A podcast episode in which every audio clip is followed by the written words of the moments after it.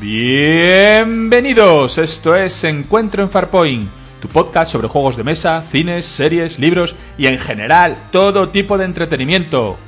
Realizamos nuestros encuentros en Farpoint para pasar un rato agradable charlando sobre lo que nos gusta a todos, el frikiverso.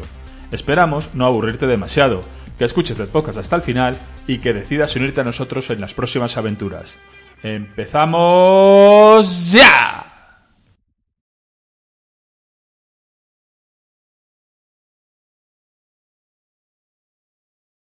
Buenos días a todos, amigos. Estamos aquí para grabar un nuevo episodio de Encuentro en Farpoint. Vamos a grabar el episodio número 6 de la temporada 2. Tenemos con nosotros al gran Aaron Luar, ¿Qué tal? ¿Cómo estáis todos? al magnífico Arrierito Muy buenas a todos. y al inconmensurable Mercucio. Mercucio se ha quedado durmiendo. Primera, primera baja, dos minutos y tenemos una Ha baja. caído en combate. Ha caído en Mejorado combate. marcas. Empezamos, empezamos bien. Ahora, ahora ya me oís. A ver, Muy que buenas. solemos tardar 10 minutos. ¿Qué tal, Mercucio? Muy bien, pues vamos a seguir, como siempre, el esquema normal. Ahora nos va a resolver Aaron Luar esta frase que nos ha tenido todo el periodo que va entre podcast y podcast dándole vueltas. A ver qué era, quién dice, ¿sabes lo que es la cadena de mando? Pues es la cadena con la que te voy a sacudir en la cabeza hasta que aceptes que yo estoy al mando. Ahora nos pues resuelve. frase- Luego, espera, espera, que hago el índice. Sí, sí, sí. Luego vamos a hablar un poco, como siempre, Ah, de lo que hemos leído. Luego veremos lo que hemos visto, a qué hemos jugado y vamos a ver si seguimos con nuestro ritmo de no cumplir compromisos y aún así adquiriremos unos nuevos con vosotros. O sea que, venga, Aroluar, dale. ¿Qué, qué frase es esa? Bueno, esta, esta frase es de Mal Reynolds, que supongo que diréis, ¿y quién es Mal Reynolds? Pues muy mal. Sí. Si no sabéis quién es Mal Reynolds, Sí, muy mal. Sa- ¿Sabéis quién es o no? No, yo no. Qué fuerte, qué fuerte, Bobón. Por Dios. Llevo, llevo dos semanas que agua, ¿eh? Las dos frases agua. Ya, escucha, tarjeta, ya la amarilla se convirtió en roja. Porque esta es frase. A ver, Mal Reynolds es el protagonista de, de Firefly. O sea, es una serie mítica. Una Ojo, serie de- a ver, Bobón, ¿te suena Firefly? Me suena porque me, me habláis siempre de ella, pero no la he visto. Dios bendito. juego, es una- oh, madre mía. Hay que empezar a hacer psicotécnicos, ¿eh? Para venir al podcast. Sí, o sea, sí, vamos a empezar a ver, aquí hay que hacer un exactamente, un examen a ver quién puede hablar y quién no. O sea, o sea Firefly. No, o sea, venga, venga, va, empezamos. Amigos, Ya espero me he que quedado la, ahora- la hayáis visto los A ver, oyentes. Firefly es una serie, realmente es una serie que solo tiene 14 episodios. Bueno, realmente se, se emitieron en su momento 12. La cadena de turno la, se la cargó por, por, por falta de, de- de audiencia, como suele ocurrir en todos estos casos. Y la verdad es que. La verdad Se la es que, cargaron, que esta entonces, serie. ¿no?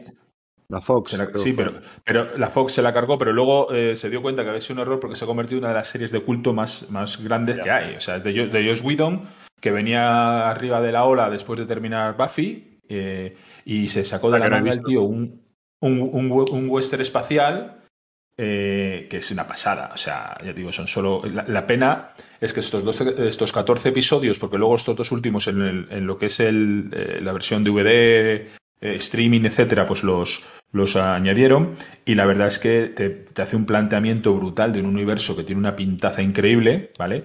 Y, y es una pena que, que quedara en, en esto, porque digo, los, los 14 episodios son para verlos. Firefly no es el universo, es como una nave, ¿no? Por lo que os he oído.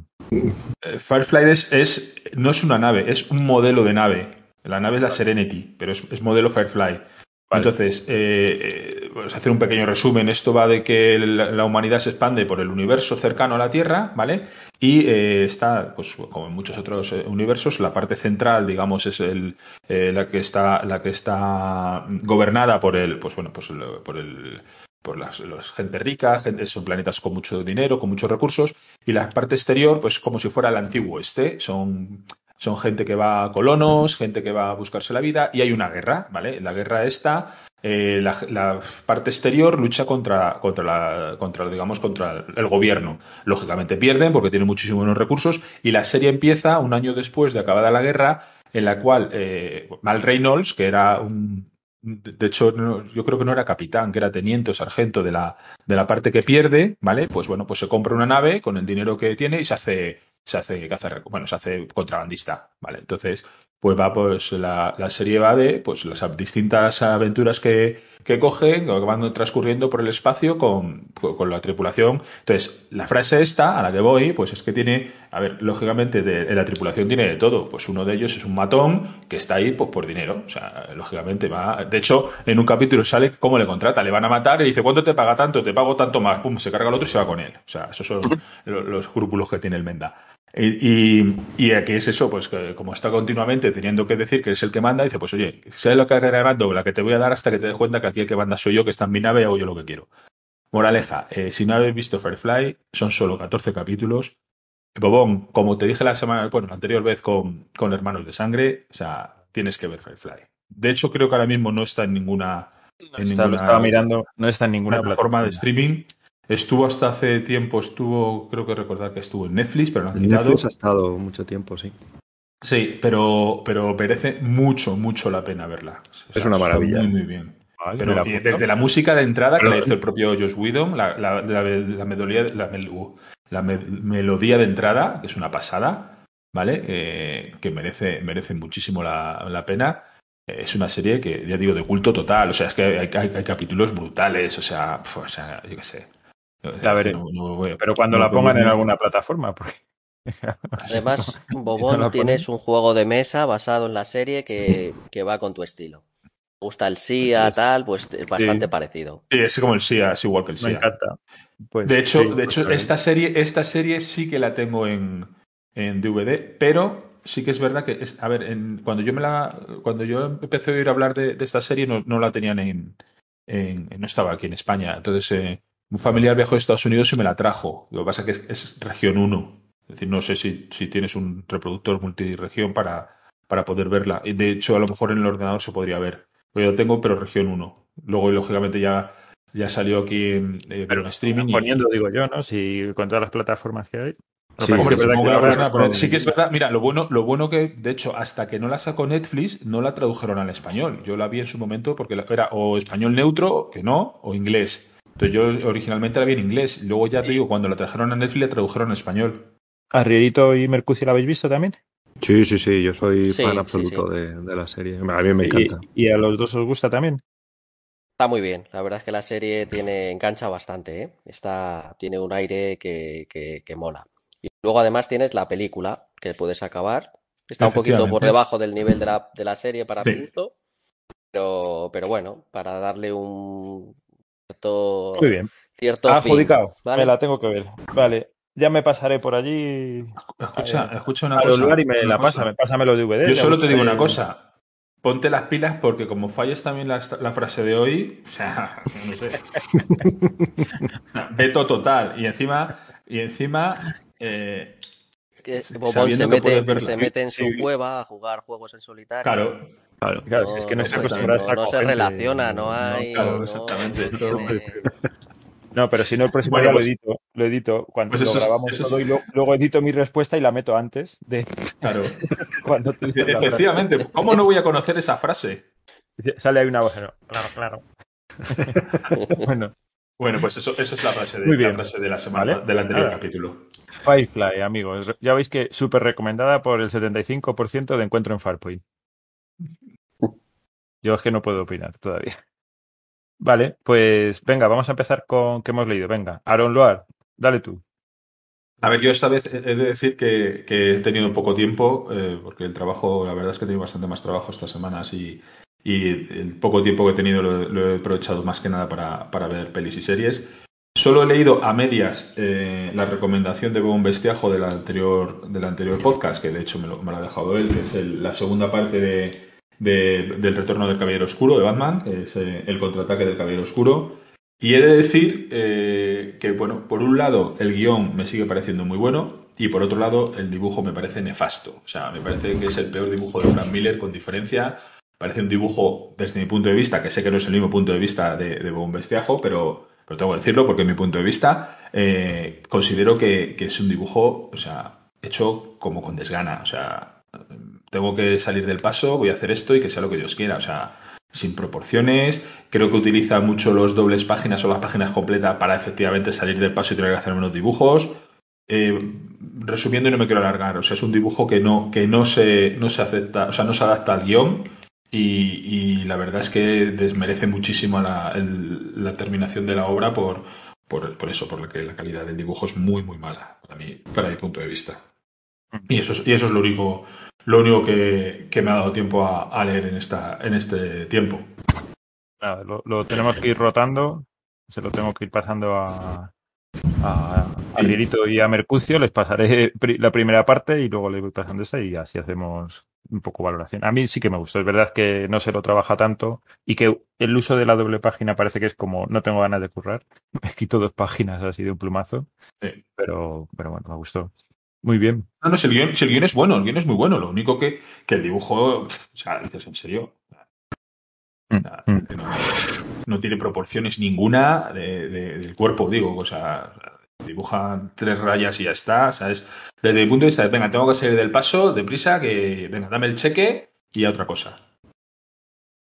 Hombre, pues si es así, yo que no soy mucho de cómic, mm, no, sé yo si Yo no lo recomiendo. Si voy a comulgar. A ver, yo recomiendo, yo recomiendo el primero. El primero, el primero es, de lectura obligada. El primero es de lectura obligada, eso sí. Este el primero es el mejor cómic. Yo me, extrañaría que no saliera como el mejor cómic en esto que. para mí no, para mí no es el mejor cómic. Para mí no es el mejor cómic. Ya lo hablaremos si queréis, pero para mí no es el mejor cómic. Bueno, luego, hablamos de los primero y se ha habido muchas sorpresas. Sí, no, confíes en los torneos de cómic, ojo. por eso yo, creo que yo voy a apostar por este, pero bueno. Vale, pues si te parece, Aaron, pasamos a ver qué, ha leído sí, Mira, yo, yo he leído poco, ¿eh? Yo igual que Carol Luar, he estado más con, con la tele que con, que con los libros. Me he empezado el segundo de, de Nacidos de la Bruma. Como me lo había recomendado tanto a Sanderson, porque con pena tuve que dejar el quinto de, de Malaz. Porque me estaba costando y como, como Mercucho y yo decimos que siempre que Malaz es exigente, con este no, no me estaba entrando y lo he, lo he dejado ahí en la mesilla para cuando tenga tiempo y pueda leer con, con calidad y, nada, ha empezado el, segundo de, de, Nacidos de la Bruma, que, como es fácil y, entretenido, pues me está entrando bastante, bastante bien. Así que, y básicamente es eso lo que, lo que he leído. Muy bien. Espero que no me retires la palabra, Mercucho. Entiéndeme. Que uno, de malaza al año no hace daño. Dos. Eh, entiendo que dejar literatura seria por literatura ligera. Pues he jugado. He jugado. No, el quinto es durillo, ¿eh? Sí. El quinto es durillo. Ya había llegado 200 páginas y el caso es que, como siempre, que el que la historia me está gustando y tal, pero pero que no, no me entraba en la trama y demás, digo, bueno, no tendré que dejar para unas vacaciones, una, un tiempo así donde pueda dedicarle el tiempo que, que, exige. Mejor. Mejor, mejor casi. así que, así que nada. Muy bien. Después dale, Mercucio. Ah, bueno, yo mm, he leído, me he acabado, bueno, un libro de Tres ratones ciegos y otros relatos, que es de Agatha Christie, que a mí me gusta vez en cuando ir leyendo libros de Agatha Christie. Bueno, pues un poco como, como todos me ha gustado, no es de los que más me gusta, pero, pero como siempre entretenido y, fácil de leer. Así que, y luego sí que quería comentar eh, me he terminado de leer eh, el volumen 2 de, la serie de, de Nanos, que, eh, bueno, como sabéis, trae dos historias de dos personajes, Aral del Templo en este caso y Osran de los Errantes. Las dos historias están muy bien. la primera, bueno, la Orden del Templo sabéis que es la, un poco la, la de los constructores y, y, la cabeza un poco más religiosa, por llamarlo de alguna manera, de, de esta sociedad de enanos.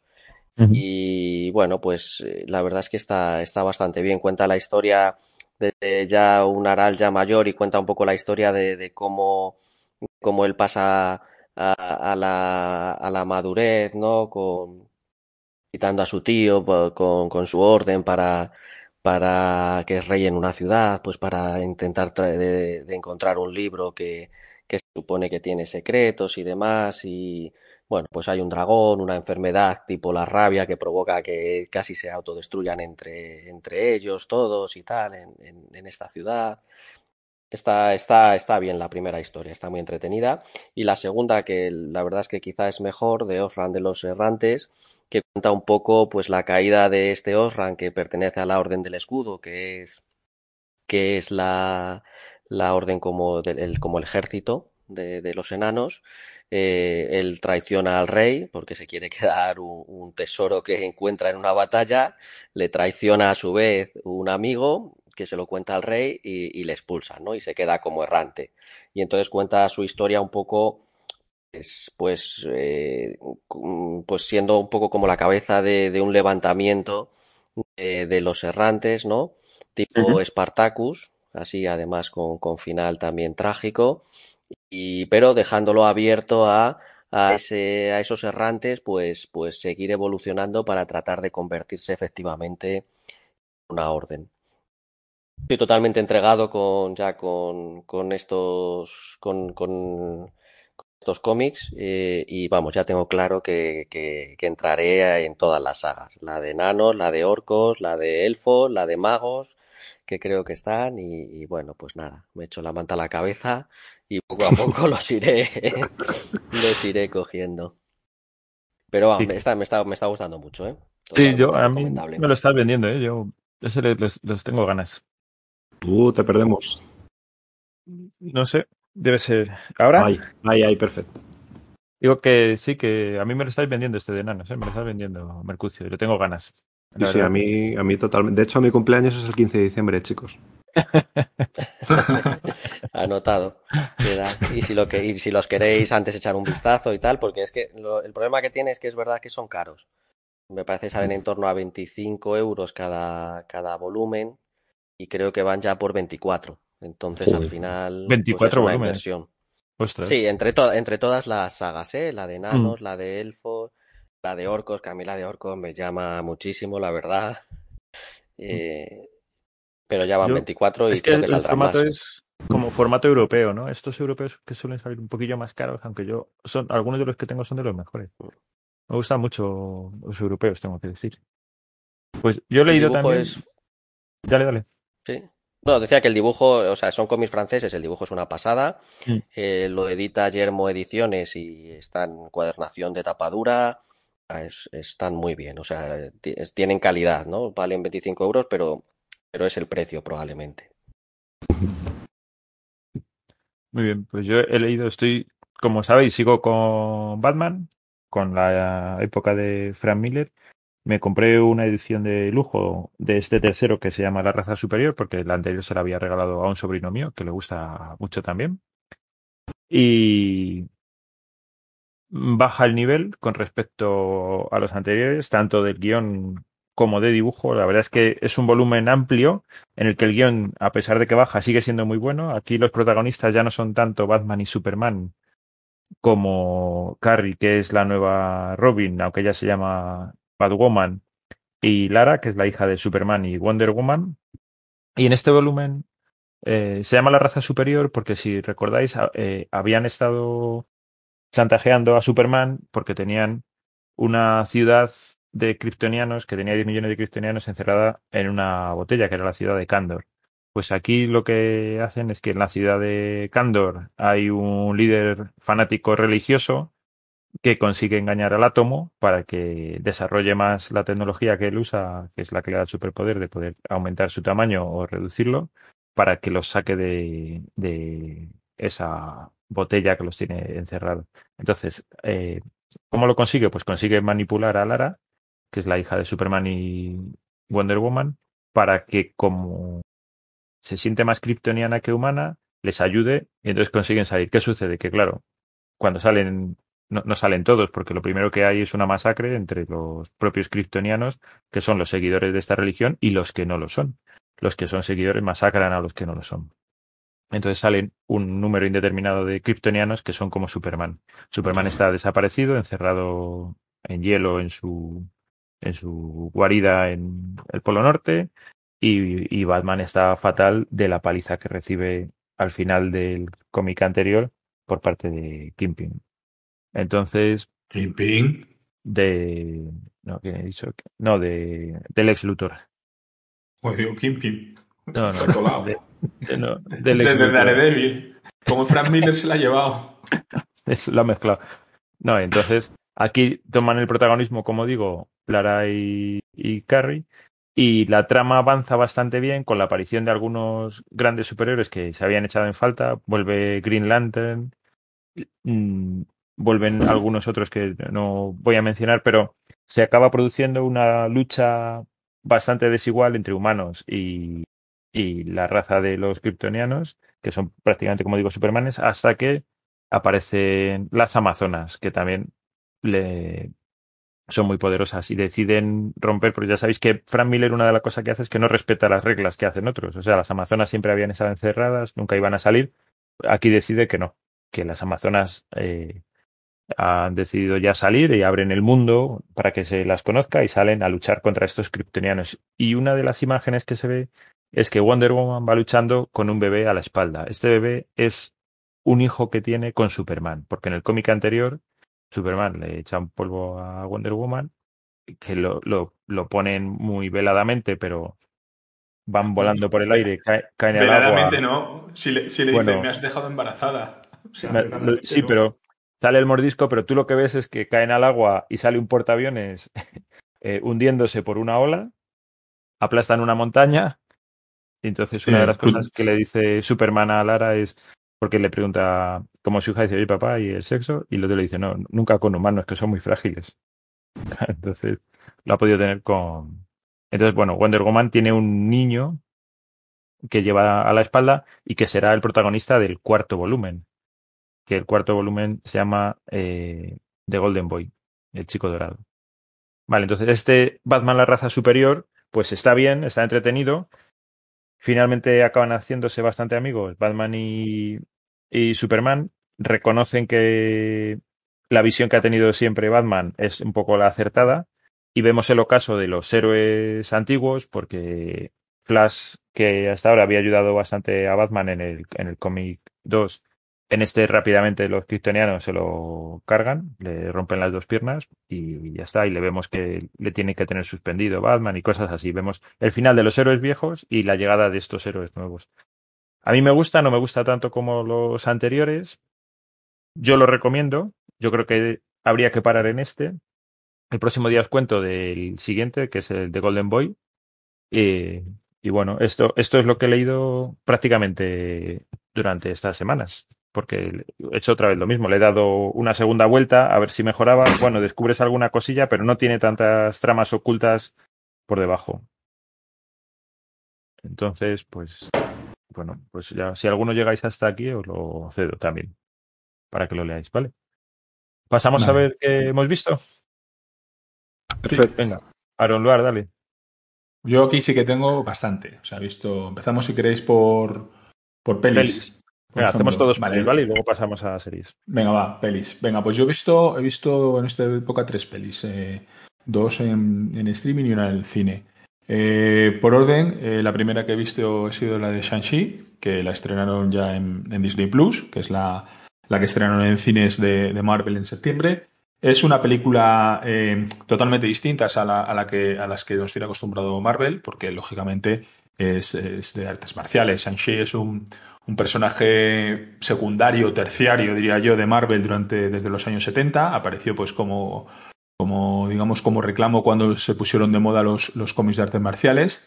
¿Vale? Eh, lógicamente tenía, digamos, el, el, personaje de artes marciales más, más importante de Marvel es, es, es, el Puño de Hierro, que de hecho hicieron una serie en Netflix hace unos años con que acabó en Los Defensores. Y Shang-Chi siempre ha sido un, un, secundario. ¿Qué ocurre? Que ahora, como el mercado chino, pues es lo que es, es el mercado más importante después de Estados Unidos en cine, pues han dicho, venga, vamos a hacer una película de, del colega este, todos chinos aquí, y, bueno, la verdad es que es una película que para mí es quizá de las más flojas de, Marvel.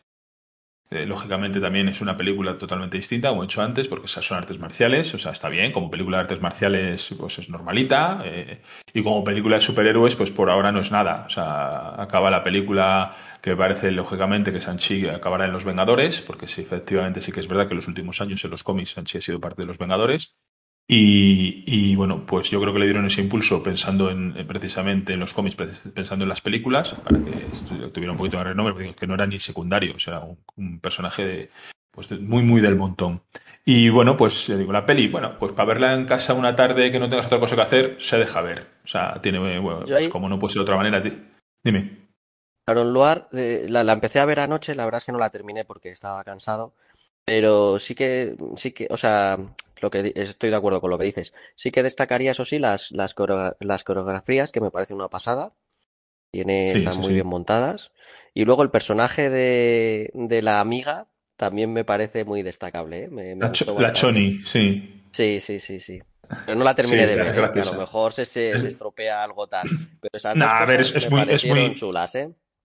Es, eh, a ver, como decía, no, no, puedes tener malos efectos especiales siendo de Marvel, no puede tener malas coreografías de, de, luchas. De hecho, al final hay una lucha muy buena, que está muy bien. El final de la película es una lucha bastante grande, pero es una película totalmente predecible. O sea, sin terminar de verla sabes cómo va a acabar. O sea, pero bueno, eh, se puede ver, o sea, se puede ver, no es una obra maestra, se puede ver. Luego la, siguiente que vi en cines, bueno, voy a dejar la última, voy a dejar una para la última para, para luego comentarla. Fui a ver Eternals al cine.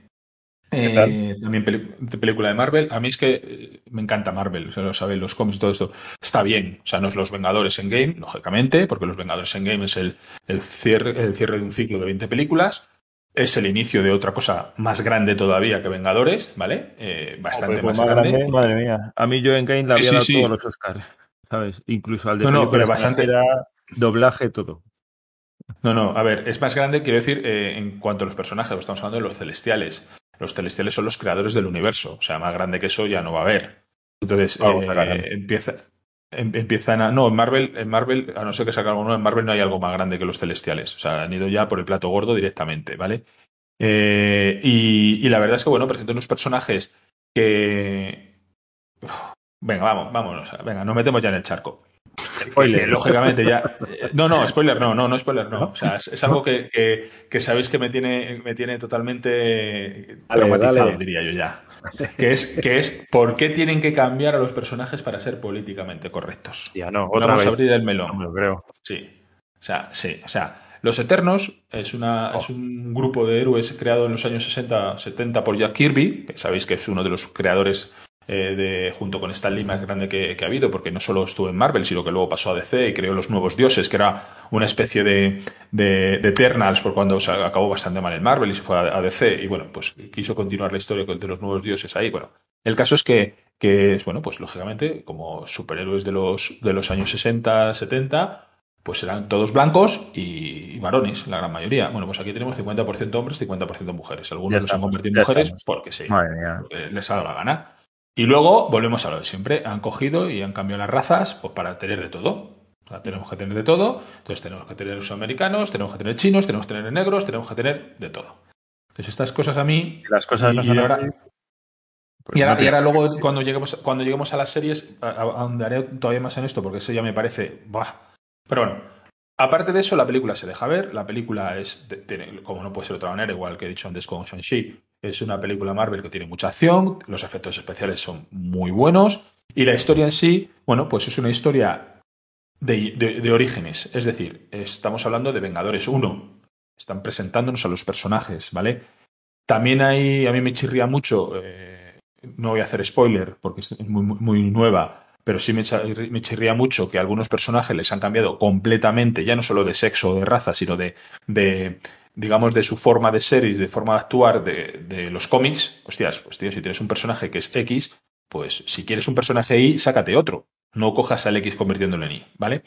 Entonces, no me, no me, ha, no me ha gustado esto por, por lo que estaba diciendo, porque, porque han cogido personajes y les han dado la vuelta, pues bueno, no sé, para a lo mejor a, los, a la gente que lo sepa la historia de los cómics, pues ah, oh, pues ahora me lo he cambiado, me, me ha sorprendido. Pero bueno, se deja ver, ¿vale? No, siendo la mejor de, Marvel, por supuesto, pero es, es un inicio. Eh, presenta personajes que tiene que están muy bien. Eh, hay un personaje que es el de el de Dave Whitman, que para mí es uno, es uno de mis personajes favoritos de, de Marvel, que es, eh, bueno, no sale en la película, pero en la, en la escena post crédito se, se ve que va hacia allá, que ya se sabe que era hacia allá, que es el Caballero Negro. el Caballero Negro es uno de, es uno de mis Vengadores favoritos. Eh, y aquí digamos que también es su origen. Eh, sale también, eh, empieza a hablar ya Blade, el vampiro de las películas de, de Will Snape, que sabéis que van a hacer un, un remake. De hecho, Blade fue el inicio de, de Marvel, cinematográficamente hablando, supongo que lo sabéis, que Marvel estaba completamente hundida, de hecho por eso vendió las, la- los derechos de, de casi todos sus personajes a otras, a otras eh, empresas para intentar con ese dinero sobrevivir porque estaba en bancarrota y estaba, iba a desaparecer. Y Blade le salvó, la película de Blade le salvó y fue el inicio de todo. Y, y bueno, pues la verdad es que es, es una película de inicio y se deja ver. Y luego la tercera que he visto, que la he visto en Netflix, eh, es Alerta Roja. O sea, es Alerta Roja, no veas esta película. Esa la he visto yo también. Como que no O sea, veas, si es, es- una de mis recomendaciones. O sea, es el mayor truño que he visto en mucho tiempo. Pero, ¿esto qué es? O sea, No de pedazo de truño. O sea, si no tienes nada No que hacer, no veas Alerta Roja. O sea, es malísima. Por lados. predecible. O sea, mira, vamos a ver. Yo voy a hacer una pequeña, una pequeña disección de la película. Protagonistas. Ryan Reynolds. Ryan Reynolds, como en todas sus últimas películas, en esta película hace de Deadpool. Porque en todas sus últimas películas, Ryan Reynolds hace de Deadpool. Como has eh, encontrado Ryan aquí en el huevo de oro. está muy gracioso en esta peli. A mí me gusta. Claro, Mira que no me gusta claro. mucho. Está muy gracioso. Claro, que está gracioso. ¿Por qué? Porque hace de Deadpool. Es el mismo personaje, hace de Deadpool, no hace otra cosa. Deadpool, en todas sus películas hace el mismo personaje. Es gracioso, claro, porque Deadpool es gracioso. parece- Es, es Pero hace- sí. Claro, hace de Deadpool, entonces dices, vale, pues Deadpool, bien. Pasemos a La Roca. Ojo, el actor mejor pagado de Hollywood. La Roca tiene dos registros, cara de asombro y cara de enfado. Ya está. Y hace el mismo papel en todas las películas. La anterior película eso- de La Roca, ha sido malo, que ¿eh? también está, que en este caso es de, de- creo que sí, de Disney Plus, que es la de, de Jungle Cruise, eh, es que hace lo de lo mismo que aquí. O sea, Esa No la he visto, pero La Roca mí- está bien. esa está- esa está yo graciosa. esa sí que la fui a ver con, con los críos. Esa está me bien. gustó mucho. Esa está bien, luego- esa, pero es distinta. Pero, hablar, pero porque el peso de la película, pero porque el peso de la película no lo lleva él, ¿vale? El peso de la película no lo lleva él. Entonces, eh, y luego Gal Gadot, pues todavía estoy preguntándome de qué hace Gal Gadot. O sea, la pobre mía. Sea, es que Claro, es- Gal su Gadot papel es- puede salir las- en todas las escenas si quiere. o sea, sí, claro, pero, pero ya está. Pero, pero como película y como guion, o sea, es, es muy, muy, muy mala. O sea, es muy mala A la película. O yo- sea, es que- No, yo no estoy de acuerdo. Yo la vi peli familiar. eh, usan unos ladrones que se van engañando unos a otros. Cada uno tiene su estilo. Hay un policía que es La Roca que les intenta capturar. Y desde el inicio, hombre, a ver, eh, eh, es verdad que van a, van a robar unos huevos de Cleopatra, que son, que son los huevos de Fabergé, que no tiene, que, o sea, si los pones en contexto histórico no tiene nada que ver una cosa con la otra, pero vale, una vez que te crees que Cleopatra tenía huevos de Fabergé así muy guays, pues, pues empieza la historia y es divertida. Ryan Reynolds, muy divertido. Dwayne La, La Roca Johnson no está mal tampoco. A ver, es que- es que es la que menos sale, pero bueno, va un poco como de, de sobradilla sobre los otros. A nosotros en casa nos gustó mucho a todos, yo creo. Fue divertida, nos reíamos, eh, tiene algunos gags que están bien. No es una peli exigente que te haga estar siguiendo la trama constantemente, pero tiene sus escenas de acción también divertidas. No sé. a- a Sí, pero estarás conmigo que Ryan Reynolds Bueno, en, hace en tu top, en tu top 5 no, pero en tu top 10 sí, ¿no? Bueno, en, en- de las que he visto últimamente, eh, me ha gustado. Sí, es una de las que yo, yo la traía para recomendar. Pues yo, yo he de decir que. ¿Habéis visto que- todos? que- Yo no sé si. No, no, Yo no la he yo visto, no la he pero, visto. pero Yo mira, que no la adelanto un compromiso. La, la voy a intentar ver en familia. Vale. Desempatamos. Yo la vi para en familia, yo la vi en familia también, pero a mí personalmente eh, me pareció, ya te digo. O sea, Ryan Reynolds haciendo de, de Deadpool, como no sé si habéis visto, no me acuerdo ni cómo se llama, la otra que también es de Netflix, que hace de, de mercenario, de un jefe de un esto de mercenario. Ya. He visto suya Free Guy también. Esa no la he visto. Pero vamos, supongo que muy también. bien, ¿eh? Free Guy Supongo está la, la vi y está súper Se bien. supongo que de Deadpool también. Esa, tengo- esa no la he visto, esa tengo que verla. Pero bueno, estas tres películas son las que he visto. Luego ya, ya pasamos a series que sí que he visto bastante más esta vez. Venga, pues Mercucio, tú que estabas hablando de Free Guy, si quieres hablar de ella. De Friga ya hablé el otro día. Veo Ya habló la otra vez. Me Vale. prestas atención. Ninguna atención, está. Pero por enlazar, sí, yo, yo Vaya la he visto. día. Yo creo que mientras que estamos hablando está jugando un- una partida de un solitario.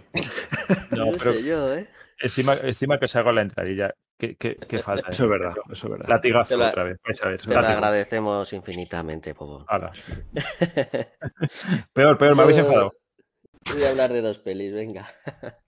Una de Jungle Cruise, justamente, con Dwayne Johnson. Eh, bueno, está en Disney Plus. Y, y, bueno, pues es una película que estrenaron este verano, me parece, ¿no? Me parece recordar. Sí. Y eh, bueno, cumple, cumple lo que, lo que pretende, que es entretener. Pues la típica película de aventuras, en este caso co- en el Amazonas, pues con efectos especiales de, de bueno, pues una especie de, de fantasmas o no sé cómo llamarlos, ¿no? De, de inmortales, ¿no? Eh, como de malditos. ¿no? De malditos que, que son soldados españoles, eh, animales. Sale hasta Dani eh, Rovira, ¿eh? Sí, sí, sale Dani Rovira y, y, es, y es este otro, ¿cómo se llama? Que se marca un chistaco que es para matarle. Sí, no, pero no lo hacen, digo, no lo madre hacen mía. mal, está, está No, bien. no, ¿eh? Y la película está entretenida, está bien hecha. Está bien. eh, no, sin, eh, si vas sin pretensiones, pues te entretiene, está divertida. Sale en Londres eh, un poco así Victoriano, sí. victoriano y tal, alguna imagen de Piccadilly Circus chula, ¿no? Cuando está la Mm. chica cayéndose de, de la sociedad esta en la que está tratando de, de robar, el personaje del prusiano este o, o lo que sea, la verdad es que está Sí. curioso, es como Ronald Koeman cabreado, ¿no? Y, y bien, bien, se deja, Hombre, que- se deja ver y está entretenida. Eh, Yo he que decir es que Emily Blunt es muy buena actriz y el peso de la película lo lleva ella. Entonces eh, eso se nota. O sea, porque digo, para mí es una, una muy buena actriz y, y al llevar ella el peso de la película se nota y aparte es eso, ¿no? es eh, muy muy divertida. Yo estoy con, estoy con, con Mercusio, que, pagan que menos es una película que se puede ver. Sí, Johnson lógicamente que lo- tiene solo dos registros, es verdad, pero, pero pente en pantalla y a todos los críos les Sí, encanta. claro. O sea, es una cosa bestial. A los críos, a los críos y a los que no son críos. Quiero decir A, que a los críos lleva me un bestiajo. Sí, no, Sí, a mí me a mí, divierte. ¿eh? Yo No, a veo mí una película gusta, y veo ¿eh? que sale La Roca y digo, bueno, pues a lo mejor la veo, venga. Que sí, que sí. Bueno, ¿sabéis que está, ¿sabéis que está terminando de grabar la, eh, Black Adam? No, ni idea. No, No, no sé. ¿No sabéis ni qué es Black Adam? Yo No. no, no sé tampoco. No, yo tampoco. Pues Black Adam es el, un antihéroe de, de Shazam, del antiguo Capitán Marvel de DC. Eh, digamos que siempre ha sido el, el supervillano más importante de, de Shazam, que ahora pues le están haciendo como antihéroe. Y el- el La Roca tenía hace un montón de años ganas de hacer esta película y ya la está terminando de grabar y la estrenarán el año que viene, supongo. Entonces ahí tenéis otra, otra para verle. Pues esta Jungle Cruise, palomitera total. Eh, bien, en esta categoría. De acuerdo. Y luego la otra que quería hablar, la de una película que fui a ver al cine el fin de semana pasado, y es que aprovechando el 20 aniversario del estreno de Harry Potter, eh, pues en los cines Kinépolis aquí en Madrid, pues, eh, pues la, la han vuelto a poner. Y la verdad es que después de mucho tiempo de no ir al cine, fuimos la familia y estuvimos viendo Harry Potter y, y la piedra filosofal.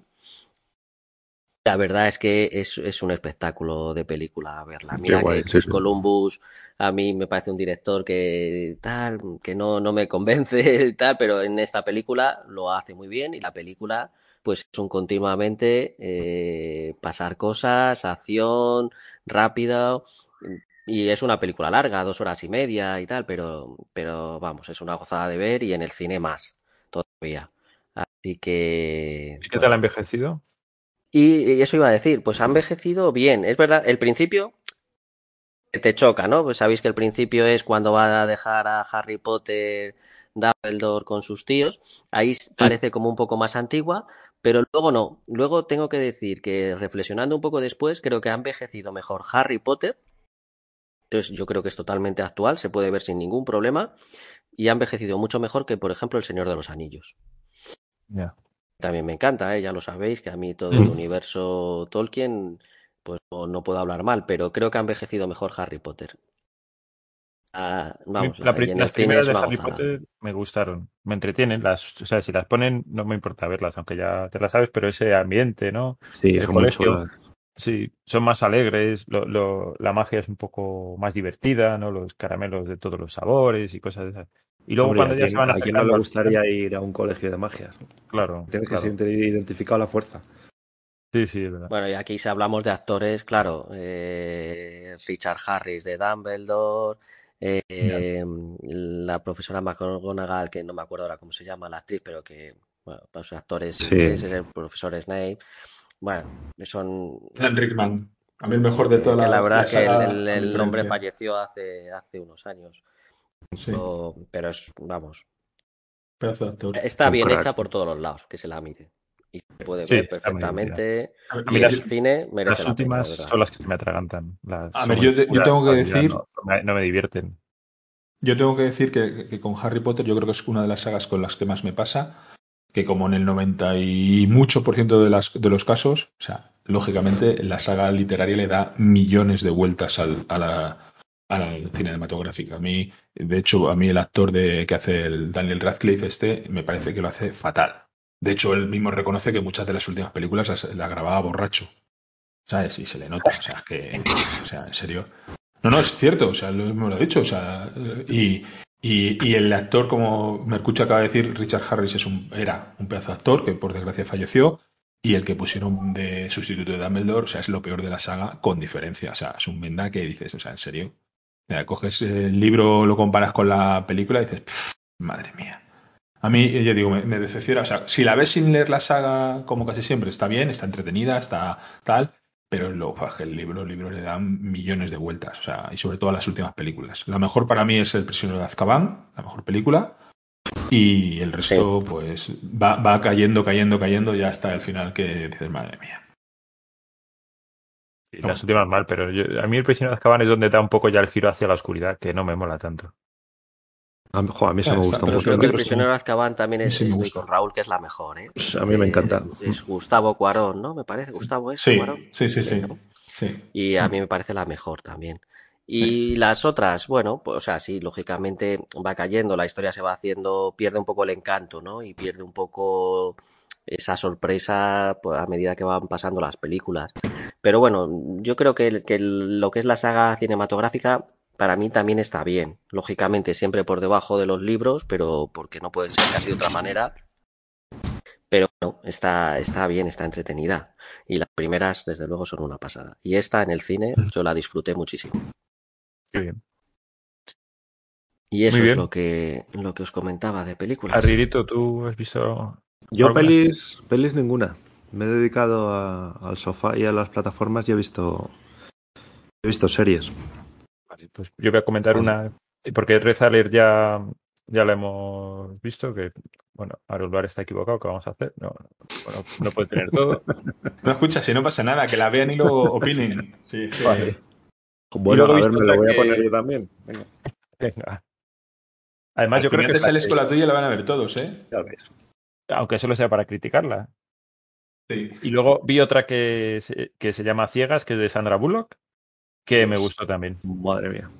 Sandra Bullock, Dios. Madre mía. Sandra Bullock es una... Son Chicos, con esto yo creo que no tenéis, os, os, os dejo claro que no tenéis que ver alerta roja. Es lo que te iba a decir, lo mismo Arrierito tenemos que echar marcha atrás, ¿eh? Sí, sí, yo he hecho una marcha Porque atrás como un Sandra. Bullock y le gusta, ups. En esta de. Oye, de San- una de las pelis más divertidas que he visto también es otra de Sandra Bullock, que ella es una policía, se junta con una actriz que no me sale ahora Se Es una premisa. Mis agente especial, o sea, en serio. Bueno, esa también, esa también me, esa también me divierte. Pero en esta no es mi agente especial. Se junta con No. otra con otra actriz que se, se ha especializado en hacer así papeles graciosos. Es que no me acuerdo. Bueno, cuando me acuerdo del nombre otro día la, la vuelvo a ver y os la cuento. Bueno, en esta de ciegas es, es- han aparecido como unos seres. No se sabe qué es exactamente. Hay algo que está haciendo que los humanos se suiciden, ¿no? De repente se quedan mirando. Ver la película. Alerta roja. De repente se quedan mirando como a la nada y, le- y se suicidan. Y esto se va extendiendo por el mundo y ya está. Entonces, Sandra Bullock y una serie de personas se dan cuenta de que lo que hay que hacer es no mirar hacia, la, hacia el aire porque no se ve nada. Y entonces se tapan los ojos, claro, y a, y a partir de ahí, pues es una huida de estas cosas que les persiguen o están por ahí haciendo que todo el mundo se suicide. Y, y ellos que pueden ver, pero no deciden no ver. Se cierran en una casa e intentan aguantar ahí todo lo que pueden pero finalmente tienen que salir. Y la peli es un poco agobiante en ese sentido mm, y no tiene mucho más. ¿Sabes? Es Sandra Bullock intentando huir de este misterio que no, no, se resuelve. Es una de las pelis que no te cuentan lo que sucede, sino que ha sucedido algo y ya está. Que eso lo hace mucho, no sé si de Mr. Night Shyamalan, te va contando ahí una historia sin darte la razón. Pues esta es una igual. Me entretuvo. La verdad es que estuve entretenido hasta el final. El final no me gustó mucho. Me pareció a lo mejor un poco lo más flojo. Pero, pero la peli está bien. Palomitera, como dice Mercucio. Y bueno, no me la apuntes para verla. Oye, vale. yo creo que a, peti a, petición popular que me está llegando por aquí, queremos un, un top 5, top 10 de las pelis de Bobo Mestiajo. ¿eh? Que esto da juego. Sí, os sorprendería verlas. Pues no, porque a mí me gustan las pelis basadas en hechos reales. Me gustó mucho, por ejemplo, Independence Day. Está, ¿no? Claro. En, eh, es una de mis pelis preferidas. Independence Day. Perdón. Claro. Independence Day es en la que Will Smith le pega un puñetazo a un alien, ¿no? Cuando va a salir claro, de una nave. Me, me, encantó ese momento. Sí, sí, sí. sí. Y luego se fuma un puro. Pues a puñetazos. Y se fuma un puro. Y luego me fumo un puro, efectivamente. Toma ya, ahí lo dejo. Y al final llegan, esto siempre lo cuento, pero es lo mejor de la película, porque dices, claro, joder, si es que yo soy un inútil. Entonces sube eh, con un sistema informático Windows, entonces crean un virus y suben a la nave alienígena y entonces sacan su USB y entonces en el USB que los alienígenas casualmente han creado también, inyectan el virus de Windows en su sistema operativo que lo reconoce perfectamente como 100% compatible, sí, efectivamente. Y, entonces, y yo dije, claro, joder, yo es que por eso yo no consigo aquí conectar nunca el monitor ni siquiera. Y tengo que estar mirando las instrucciones. Entonces, bueno, pues esas pelis me gustan mucho. Un día os hago el top 5. Dios, vale. vale. Vamos a ver series. Venga. Anotado queda. Venga. Vale, empezamos series. Venga, Darririto, que tú no has visto. Venga, le doy. Lo primero que vi fue la, la primera temporada de Cowboy Vivo, la, el, el, anime, ojo. Ah, el anime. Eh, sí, sí, sí, que lo, lo, tenía pendiente hace un montón de años y, y me, me, gustó un montón. O sea, son 26 capítulos y me gustó todo. Los personajes, el guion, las historias que son autoconclusivas, pero luego por debajo hay hay una trama que te lo, te lo desvelan un poco al final y eh, me gustó, vamos. Mm, lo, lo, lo, devoré de, de, tres sentadas. Qué guay. Y, y, luego, con el, con el auge de, del anime, empecé a ver la, la, que han estrenado en Netflix, que es con personajes reales. Y, y vi el primer capítulo y, y, ya comentamos con Aaron Luar y yo que vamos, ahí me bajo. No, no, me ha gustado nada. Han hecho una adaptación que, es que no, no me ha gustado nada. Me parecía un poco. En el me primero, como... directamente. Sí, sí, en el A, a ver, yo, vi el primero y tampoco. Yo estoy, con todo yo lo estoy, que, que me, quedan, me quedan. Yo la estoy. La, me queda un capítulo, dos capítulos y medio para terminar la primera temporada. La estoy viendo pues, por no dejar de verla, porque a ver si el final, pero estoy totalmente con, con Herrerito, que es muy mejorable. Sí, muy es que es como muy. Se me hizo artificial. O sea, en cuando... Sí, yo creo que la palabra es artificial. No están mal los personajes, porque no están mal. O sea, pero sí que le falta. No, pero hay muchas o sea, veces. dices... Hay muchas veces que fuerzan los planos y tal para hacer viñetas. Eso pasaba, sí. por ejemplo, en, en, la peli de, de 300 te pasaba. O sea, veías claramente sí. cuando, cuando, cuando estaban poniendo una imagen de una, de una viñeta del cómic. Pero en 300 a mí me encanta y, y quedaba muy bien. Pero aquí es que se ve como, como, como es todo muy forzado.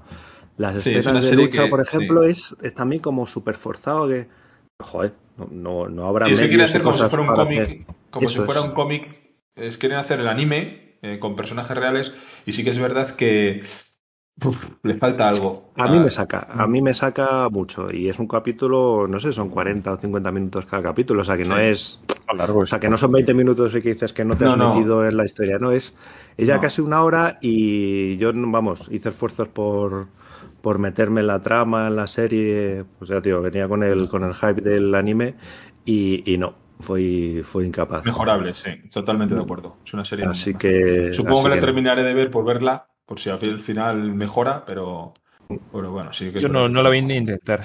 No, La otra me gustó, aunque es uno de los animes que son lentitos. No es un anime.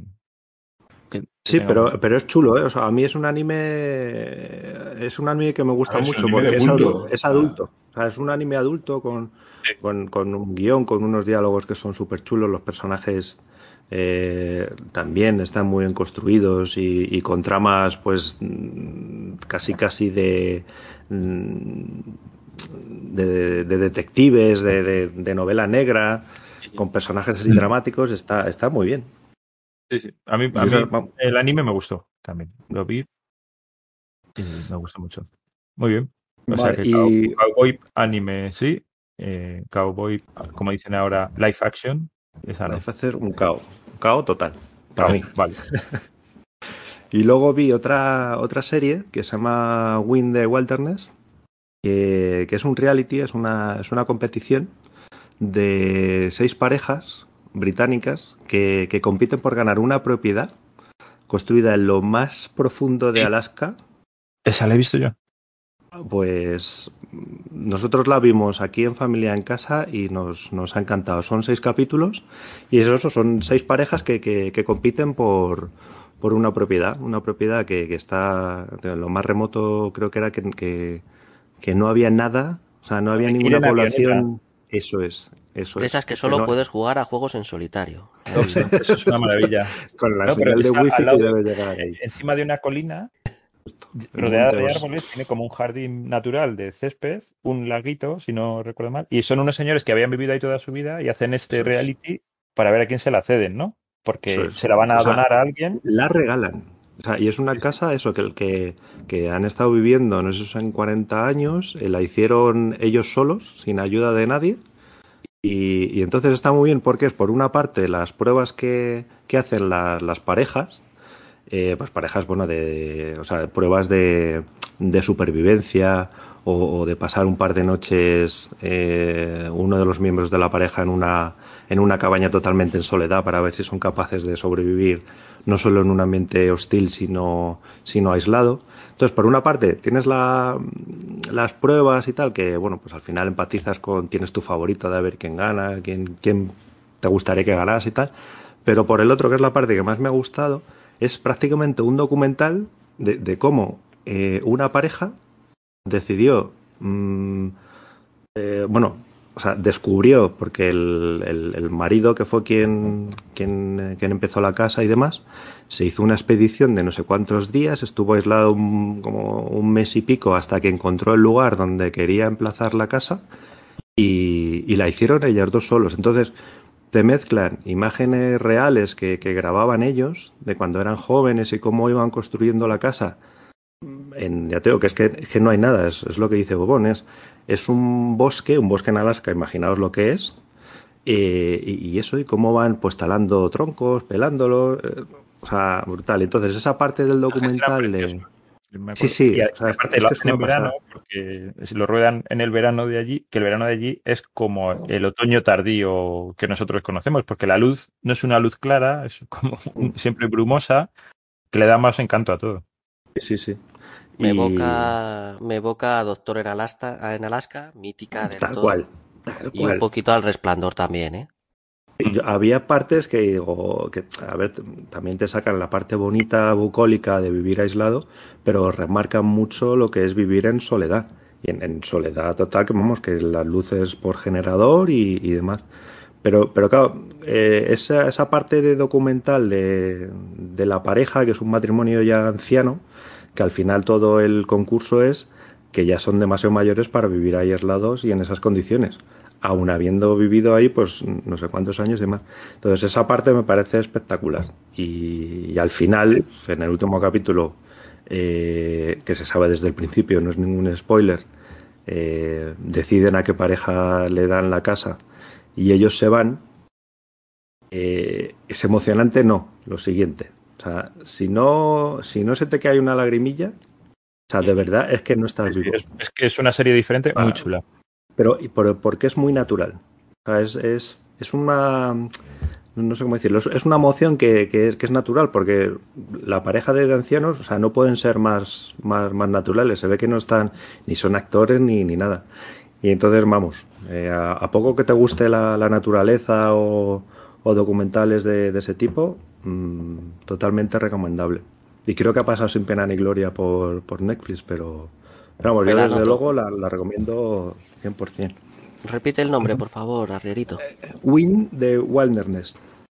La traducción es como gana la vida salvaje o una cosa así. Lo pondremos en el resumen del podcast para todo el que lo quiera buscar. La ponemos ahí en el resumen. Y ya, bueno, ya para terminar otra... He dejado las dos que me han gustado para el final, para que no me llaméis hater. He visto en Netflix, que ya está teniendo un mogollón de éxito y seguro que la conocéis, eh, Arcane. Es una serie de animación basada en, los personajes de League of Legends y me ha parecido también una pasada. Está basada en los personajes, no hace falta ni conocer el juego, ni haber jugado, ni, ni nada. Y, está tan bien hecha. Tiene un, dibujo y un 3D que ya de hecho hay vídeos en, YouTube que te explican cómo han hecho ese 3D de filmado y luego pintado por encima y demás. O sea, es, es tan, tan chulo que, que merece la pena solo por eso.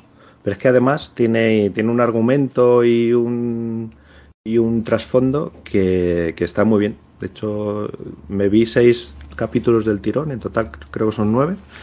Me vi seis del tirón, se la recomendó a mi mujer y claro, la he empezado a ver, le ha gustado y he tenido que hacer un parón hasta que, hasta que, hasta que nos pongamos al nivel de los seis capítulos y pueda terminar de verla. Pero, pero vamos, desde ya también muy recomendable. Y esta está teniendo mucho éxito. Anotada, sí, tengo muchas ganas de verla. El capítulo.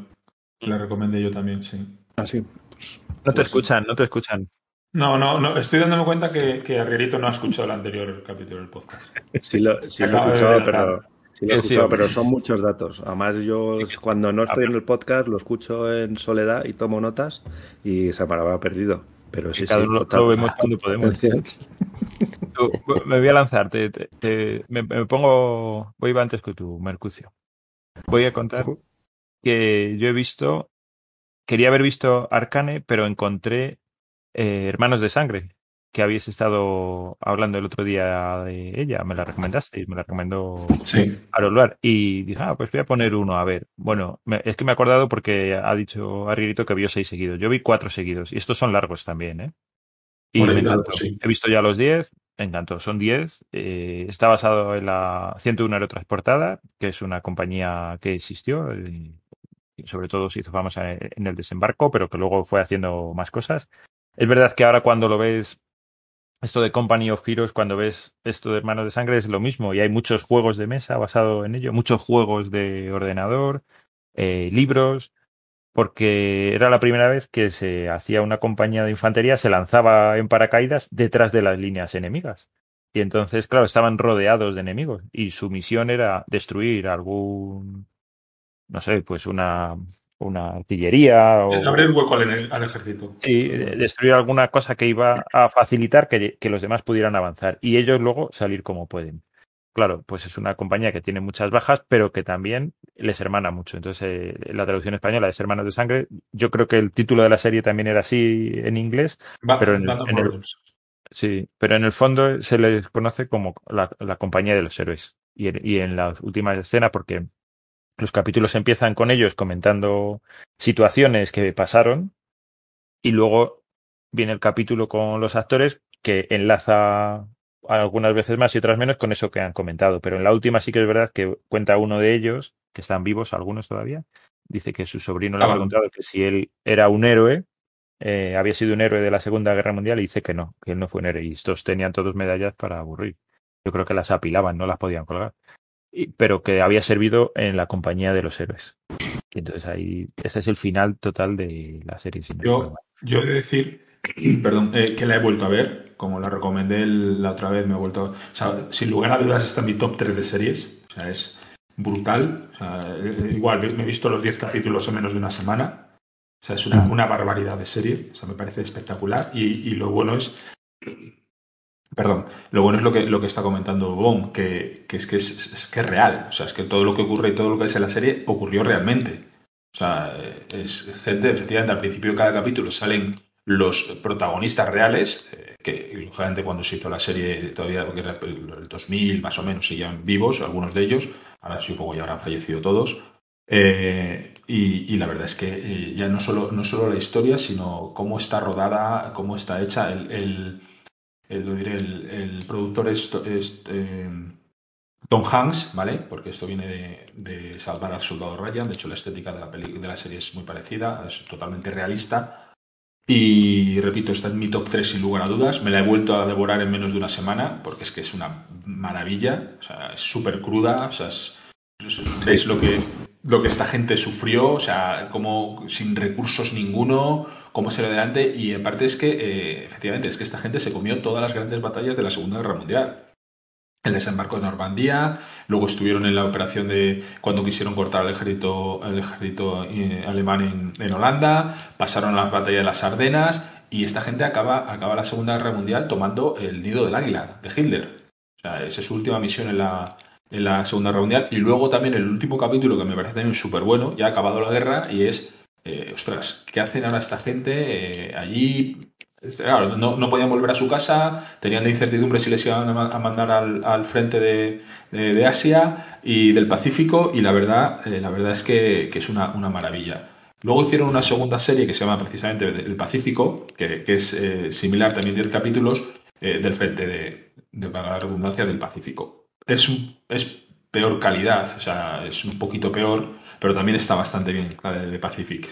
Pero digo, es, es, es más floja que, que, Hermanos de Sangre. Hermanos de Sangre es, brutal. Me ha gustado. en mi top 3 de todas las series de, de, siempre está Hermanos de Sangre. No sé si el 1, el 2 o el 3, pero ahí está.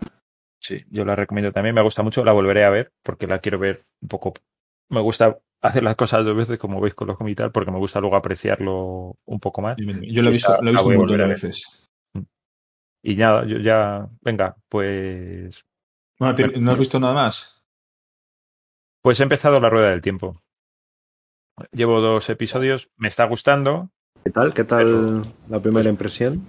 Pues me está gustando. Eh, ya, ya, sabéis que la empecé a ver en español latino.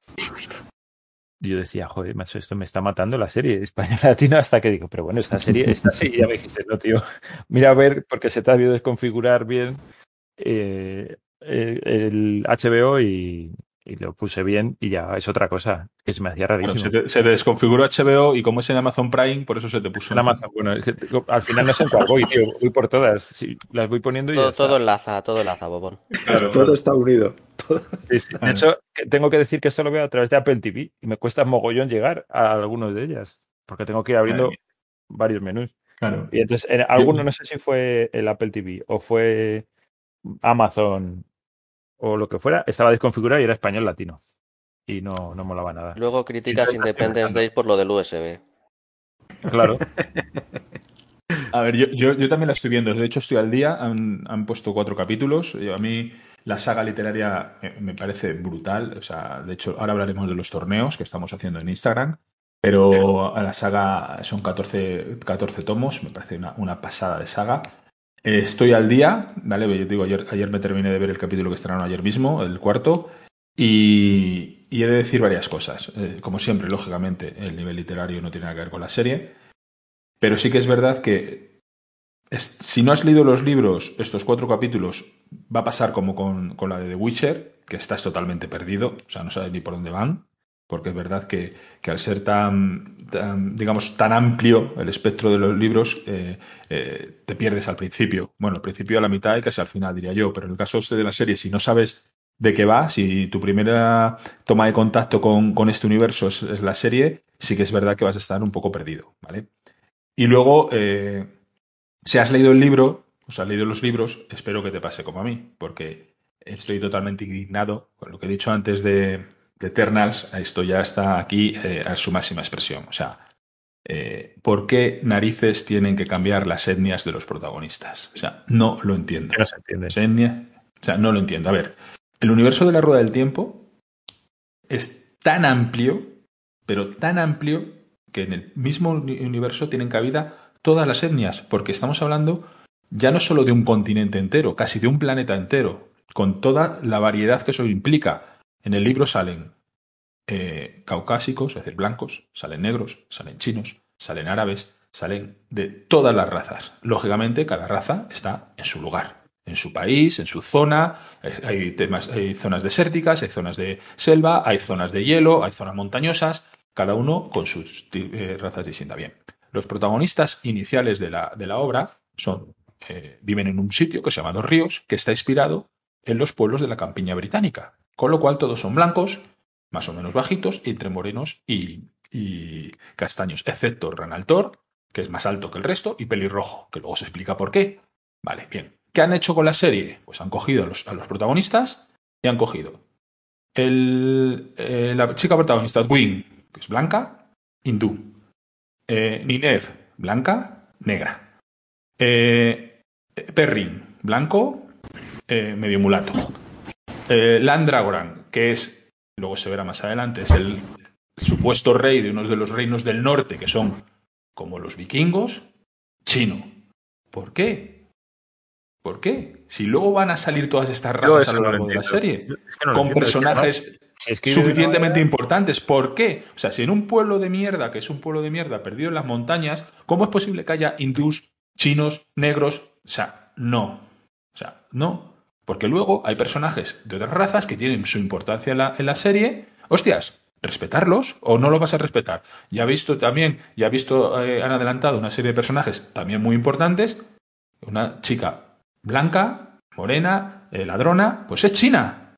Y encima la han puesto como 20 años más eh, mayor que su personaje literario, que es, pues eso, 20 y pocos años. Aquí tiene 40 y muchos años. O sea, en serio. O sea, que son los más listos aquí. De hecho, eh, Sanderson, Brandon Sanderson, eh, está, eh, sabéis que, la serie es de, de Robert Jordan, que falleció al de terminarla, y Brandon Sanderson tenía un fin de semana libre y escribió tres libros para terminar la serie. Bueno, está de asesor en la serie y yo ya he leído que, está teniendo algunos enfrentamientos con los guionistas porque dice, pero tío, ¿qué estáis haciendo? O sea, no, no, esto va a ser la hostia. O sea, tío, que, no, que, que os estáis saliendo del, de, de lo que es la, la saga. Digo, la saga, la serie en sí, realmente, sí, a ver, son nueve capítulos la primera temporada. Si quieren hacer los libros, necesitan 54 temporadas. Si no, se van a saltar ta- muchísimo. Si realmente lo hacen medio fiel a los libros, va a ser de las mejores series de la historia de la televisión, lo tengo claro, al, al nivel de Juego de Tronos. O sea, si lo hacen bien, que no parece que esté mal hecha, y, y lo respetan la variedad de personajes, la variedad de situaciones, todo esto, o sea, es- va a ser la hostia. Los cuatro primeros episodios, bueno, lógicamente están eh, tramas ya las están acortando, ¿vale? Sí que están siendo relativamente fieles a, a lo que es el, el libro, a los libros, pero sí que es verdad que, que a mí lo que me chirría es estos cambios innecesarios de, de personajes. O sea, no, no, no lo entiendo. No sé qué opináis vosotros. No, yo estoy totalmente de acuerdo. No, no entiendo que se tenga que hacer. Oye, las cosas son como son. Igual que cuando ves algunas películas ahora eh, y series clásicas y resulta que tienes un varón inglés en el siglo XVI y, y es negro. Y dices, es que. O sea, Pero yo escucha, entiendo que hay que ¿has visto- contra los pero joder, las cosas son como son y fueron como fueron. Es decir, es como si ahora pones que los españoles salen cuando van a conquistar América, por ejemplo, y te pones a Hernán Cortés y resulta que Hernán Cortés es asiático. Pues es que no tiene O sentido. una tía asiática, sí. Pues es que. Pero escucha, es que he visto en HBO. En HBO he visto, que no la he visto, solo he visto la, la imagen de portada, una serie nueva que han sacado, Ana Bolena, que es negra. O sea, ¿en serio? Pues ya está. Pues ves- Ana Bolena negra. O sea, ¿en serio? O sea, Sí, o la, de, la que tema- hicieron no hace mucho, la de. Sí, sí, perdón. Decía que, yo decía que el tema de la diversidad, que, que todo tiene que ver con esto de la diversidad, lo veo como algo, eh, lo veo como algo en un que tiene que ser tratado en un sentido amplio. Diversidad es de muchas cosas y creo que hay cosas más importantes probablemente que el color de la piel para, para ser diversos y lo veo como un medio, no como un fin, que, es que parece que en estos casos eh, el fin es ser diversos, por, por lo que sea, ¿no? Demostrar que hay diversidad. Y yo creo que es un medio realmente para, para ser mejores y para progresar, ¿no? Y ser más eficientes o lo queramos, como lo queramos ver, en el entorno que lo queramos ver. Pero, pero usarlo como un fin de es que sí o sí hay que esa diversidad, yo creo que este- eso es un error. Pero bueno, eh, Totalmente de acuerdo. Venga, pues sigue. yo no he visto más. Sigue tu Mercucio. Pues bueno, yo solo comentar dos series. Eh, he visto la tercera parte de La Casa de Papel, que bueno, eh, no termina eh, ahí. Lógicamente la historia se parte de, de nuevo en dos. Me gusta más esta como esta esta otra parte más que las dos primeras. Mm, No es que no me gustasen las dos primeras, me gustaron, pero tenía unas expectativas muy altas y quizá pues me encontré algo por debajo de las expectativas que llevaba. Y en esta otra, sin embargo, pues como a lo mejor ya partía de unas expectativas más realistas, pues me, me está gustando casi más. Está, está muy bien. Y también quería comentar, he empezado a ver solo dos capítulos, dos o tres capítulos, tres capítulos creo. Eh, una serie se llama Lo que, Lo que Key, Lo que Anki, de Netflix, que es una serie un poco con una bruma de cierto terror y misterio y demás.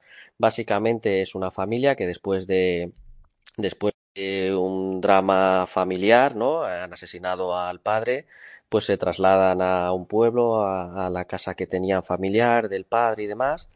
Eh, eh, y en esa casa, pues hay una serie de llaves que hacer cosas, pues oye, pues abrir puertas que te llevan a donde quieres, eh, viajar en tus pensamientos, en tu, pues un poco en tu cabeza, por decirlo de alguna manera.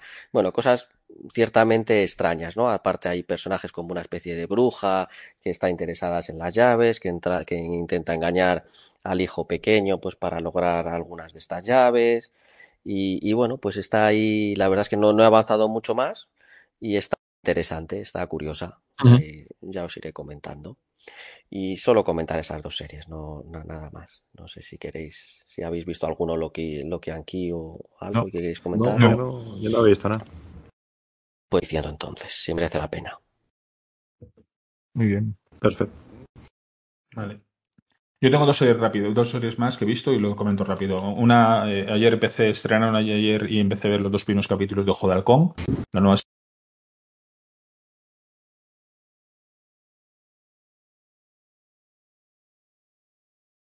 serie de Marvel. De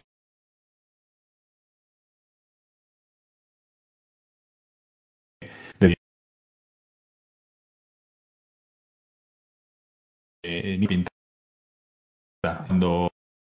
Mi plus que, que, la verdad es que hacía tiempo quería verla que es de Orville. De Orville en su momento nació como una especie de parodia barra homenaje de Star Trek por parte de ese. Y, la verdad es que me ha sorprendido muchísimo porque es eh, totalmente fiel al universo eh, de Star Trek, o sea, la serie original, ¿vale? De, temas eh, sociales, temas de de efectivamente de, prejuicios de raza, prejuicios de sexo, eh, lo que era lo que era Star Trek, ¿vale? Eh, temas religiosos y cada capítulo te, trata pues un tema de estos en profundidad y la verdad es que he, devorado la primera temporada, ya son tres temporadas, las dos temporadas las que hay, son tres, eh, ahora la tercera estrena el año que viene y ya voy por el principio de la segunda temporada y la verdad es que sin ser una serie con grandes pretensiones, pero si te gusta Star Trek la recomiendo porque porque está muy bien.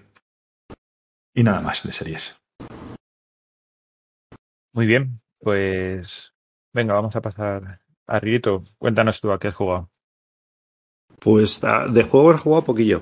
Eh, pero bueno, me he echado unas partidas que además lo tenía pendiente hace un montón al Dune Imperium en, solitario.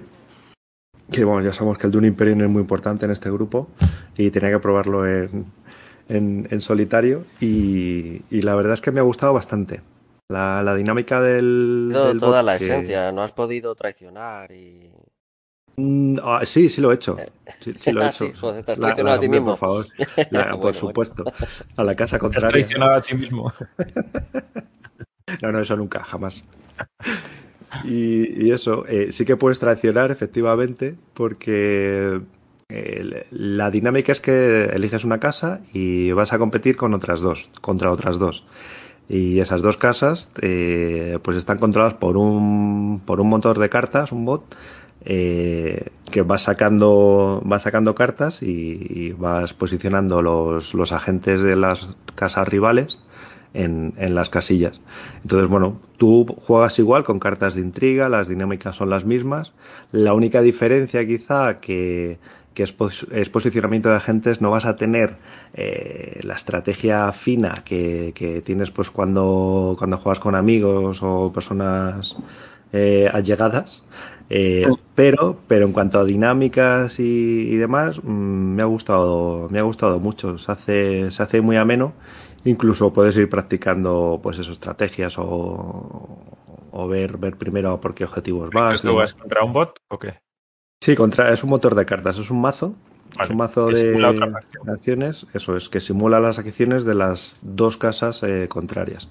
Que creo que también se usa cuando juegas dos jugadores. Cuando juegas dos jugadores también usas el, el, macillo este de eh, de eventos automáticos. Y ya, tío, me parece muy chulo. Creo que hace redondo el, el Dune Imperium. Porque para jugar varios jugadores eh, me parece brutal.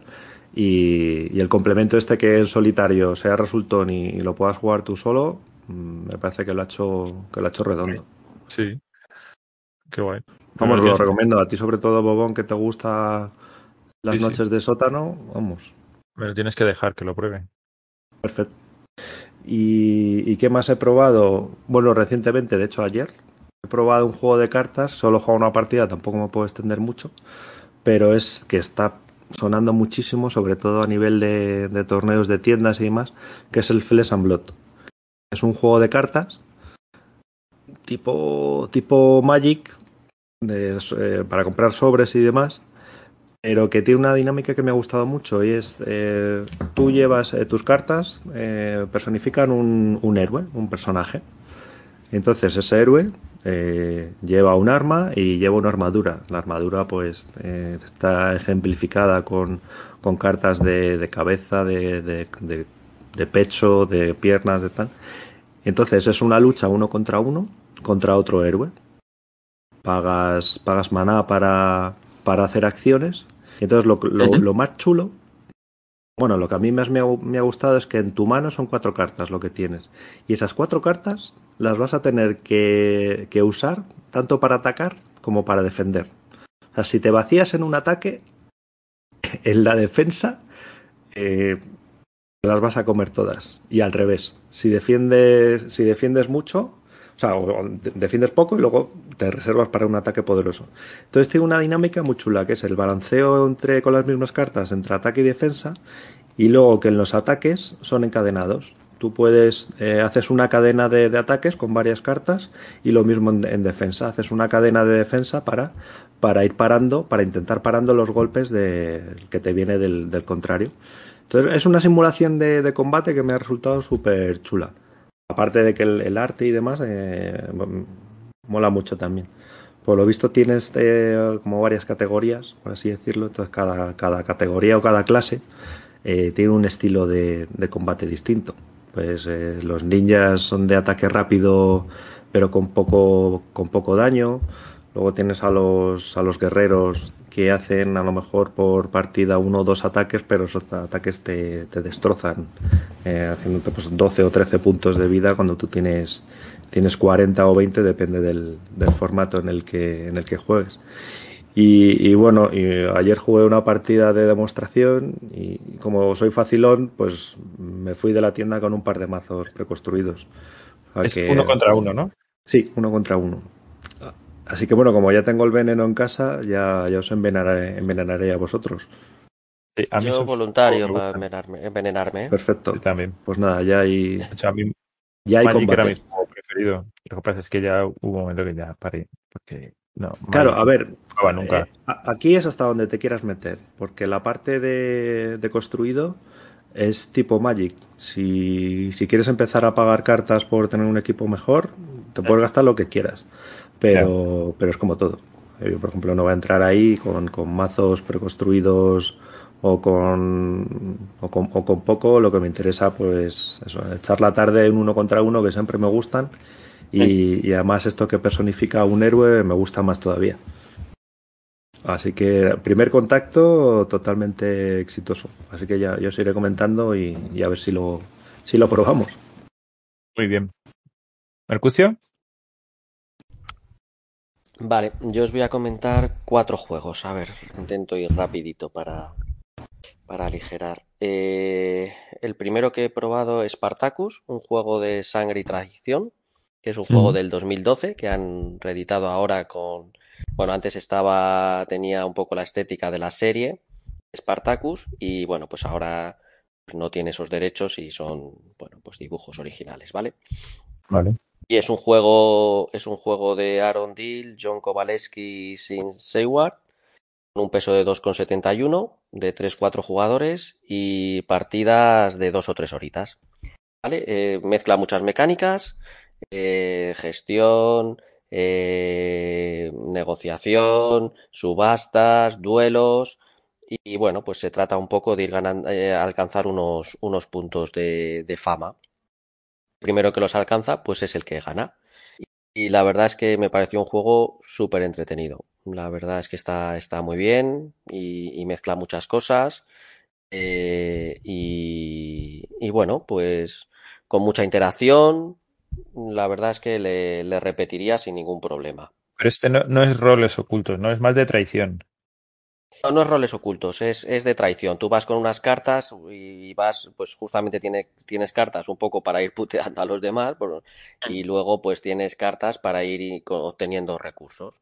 La mecánica es muy sencilla y luego tienes combates, que eliges quién es el que organiza los juegos y, el, y ese, eh, o sea, se subasta quién organiza los juegos, el que organiza los juegos elige eh, quién combate, tienes esclavos, tienes gladiadores, puedes hacer estrategias de obtener puntos poniendo a pelear a esclavos para que van a perder o tener gladiadores que son súper potentes para ganar. Bueno, pues la verdad es que mezcla muchas cosas y, y está muy bien. Grupo dependiente, eso sí, ¿eh? Totalmente, porque puedes acabar a puñalada limpia. Eso son los que nos gustan. Vale. vale. Luego eh, quería comentar Shinkansen 0K, que leemos que, tendremos reseña de este juego. Eh, y bueno, pues es un, es un euro totalmente puro. Está, es un juego bien hecho, con unas mecánicas muy elaboradas, la verdad, muy trabajadas. Eh, un juego además con una relación calidad-precio muy buena, se sale en torno a 25 euros. Y una producción, bueno, en base a ese precio está bien, aunque es verdad que algunos componentes pueden parecer pequeños, eh, o a mí al menos se me hacen pequeños. Una duración aproximadamente de, de una hora para uno o cuatro jugadores. Es de, está diseñado por los Yamadais y un peso de 2,55, ¿vale? Me gustó, pero es verdad que es un juego quizá es un poco complicado eh, o confuso al principio de saber qué es lo que tienes que hacer. Están las mecánicas tan elaboradas y la forma de puntuar también está tan elaborada y es un poco complicada que al principio realmente no sabes qué tienes que hacer para, para ganar. Y eso quizá pues le, le hace perder un poquito, ¿vale? ¿Por qué? Pero no, no entiendo. ¿Y qué es entonces? ¿Qué mecánicas tiene? Son mecánicas muy euro de, de, gestionar. Tienes que ir construyendo. Avanzar en tracks y. y tienes que avanzar en tracks, vas construyendo tu línea de tren, ¿no? Y tu tren, poniendo vagones que te permiten hacer diferentes cosas. Pero luego las puntuaciones son un poco enrevesadas. Eh, es un poco controlar, es, eh, sin conocerlo bien, yo creo que sin darle unas cuantas partidas, realmente vas un poco perdido al principio. No sabes si lo que estás haciendo te, es lo óptimo para obtener puntos o no. Y eso hace que, al principio pues sea un poco confuso. Un poco la, mi opinión al menos, ¿vale? Luego os comento otro juego que es Fotosíntesis, que es un juego del 2017. A cuatro jugadores, partidas en torno a una hora, un peso de 2.28 de Halmar Hatch.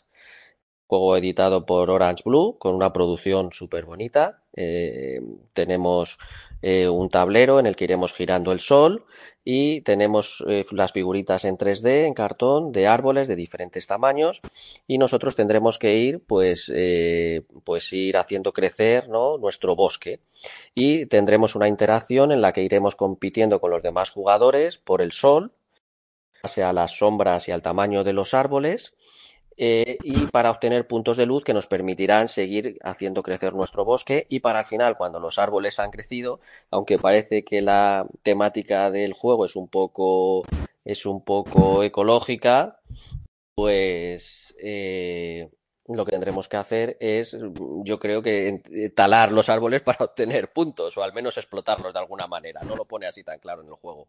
Pero vamos, básicamente es eso. Están las fotos en el Instagram y es muy llamativo. A mí me gustó mucho. Es muy llamativo. La producción está súper bien. Parece, es un, ¿Pero es un juego educativo o no? Porque yo he visto algunos juegos que ahora eh, a ver, yo una pensaba, célula, cosas así. Sí, yo cuando le compré pensé que era más familiar un juego de, neurona dura, ¿eh? O sea, le tienes que dar bastante a la neurona, tiene bastante interacción eh, y competencia entre los jugadores por el sol eh, y es de neurona, ¿eh? De darle ahí a la cabeza. O sea, no, no le recomiendo para niños pequeños. Me apetece bastante este que lo puedan jugar un día. día le probamos sin problema porque es muy fácil de explicar, reglas muy sencillitas. Eso sí, complicadillo de, de estrategia, pero en una hora lo has hecho. Muy bien. Pues hay que darle a este, ¿eh? yo le tengo ganas. Y luego lo último que quería comentar es el Clan Legacy Acquisition Incorporated, un juego de Andy Cloutis y Paul Dinen a cuatro jugadores, partidas de unas dos horas, un peso de 2.71 y es la versión Legacy del famoso Clan. La verdad es que he echado dos partidas, son, son realmente Legacy son 10 y luego se te queda un juego Clan para normal. Mm.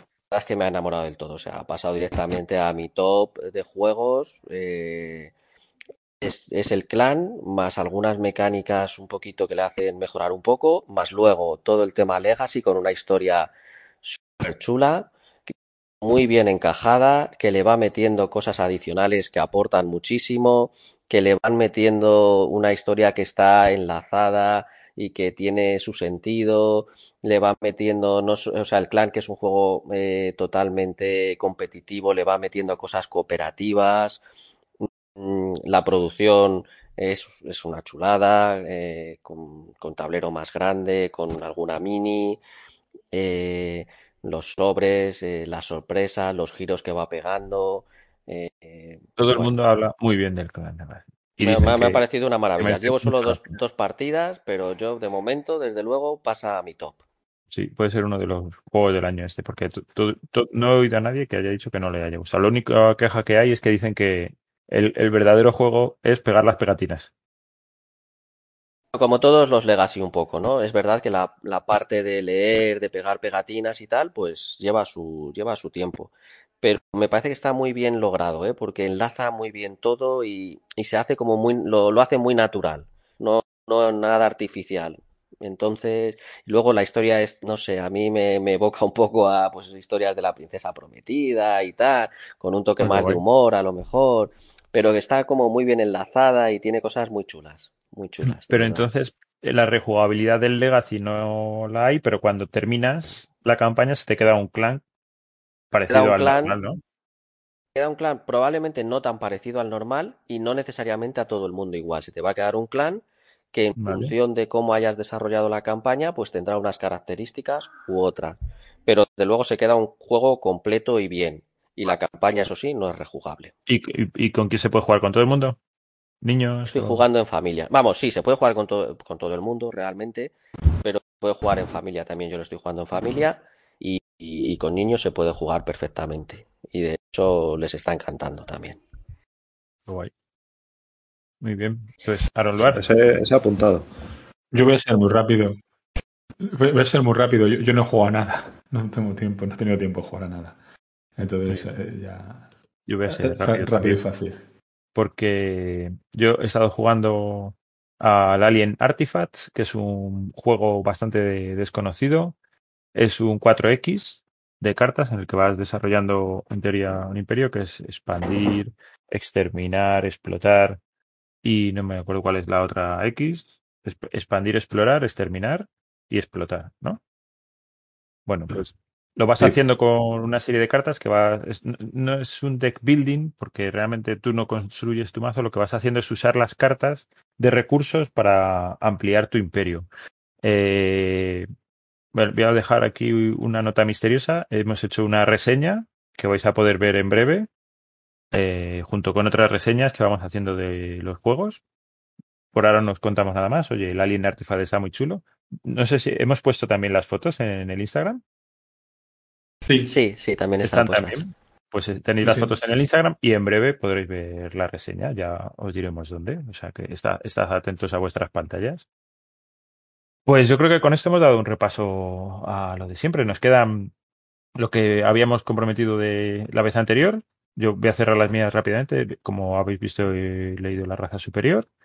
Y, y, era el compromiso que tenía. Y he jugado un juego nuevo que no os hubiera comentado. O sea que yo cumplí mis compromisos. Aaron Luar.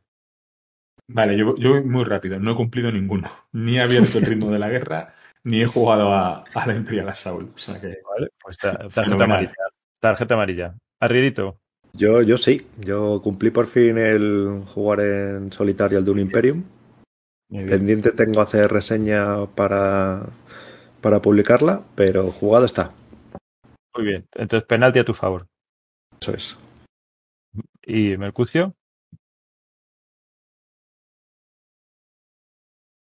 No tenemos. No. Bueno, Mercucio se ha tropezado. ahora se conectará. Estamos hoy con Sí. problemas. ¿Me oís? ¿Me oís? Ahí, ahora sí. Ahora sí. Vale. No, no le había dado al mute, perdón. Eh, no le había quitado. Que decía que, el- que he terminado prácticamente en la espada salvaje de Conan, la nueva, la nueva tirada que han hecho. Eh, me queda nada del último cómic. Ya esto lo comento en el próximo, en el próximo programa. Y luego del Kingdom Death Monster, pues no, no he cumplido, pero ahí comparto culpa con, con Bobón. Voy a trasladar un poco de Sí, es responsabilidad. que no hay tiempo. No hemos tenido tiempo. Es imposible. Yo los, los días que podía no podía yo y, y al revés. Entonces, Pero sigo con-. Con Pero aquí tenemos novedades también. Oye, aquí tenemos un, bueno, hay una campaña, porque este Kingdom Death tiene una narrativa emergente elevadísima, de los juegos que te salen las historias solas.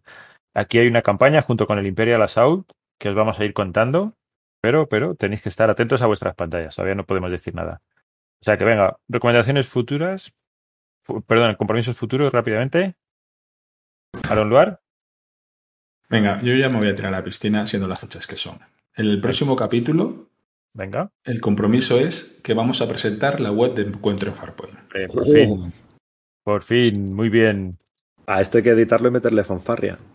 Sí, sí. Hay que ponerle aquí música Sí, de un- cascabeles. algo épico, sí. O sea que en el próximo capítulo tenemos que hablar de la web de Encuentro en Farpoint ya terminada y Muy bien. presentada. Muy bien.